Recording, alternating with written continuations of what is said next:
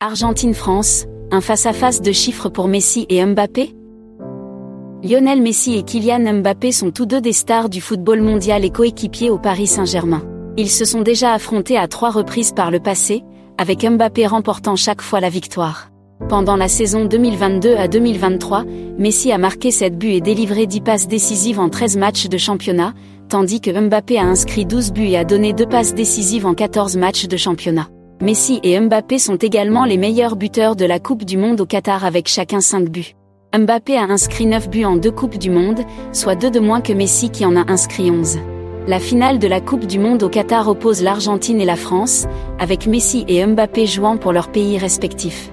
Messi cherche à remporter la seule récompense qui lui manque encore dans sa carrière, tandis que Mbappé veut devenir le plus jeune joueur à remporter deux Coupes du Monde avec la France. La finale de la Coupe du Monde au Qatar sera jouée à Doha, le dimanche 18 décembre.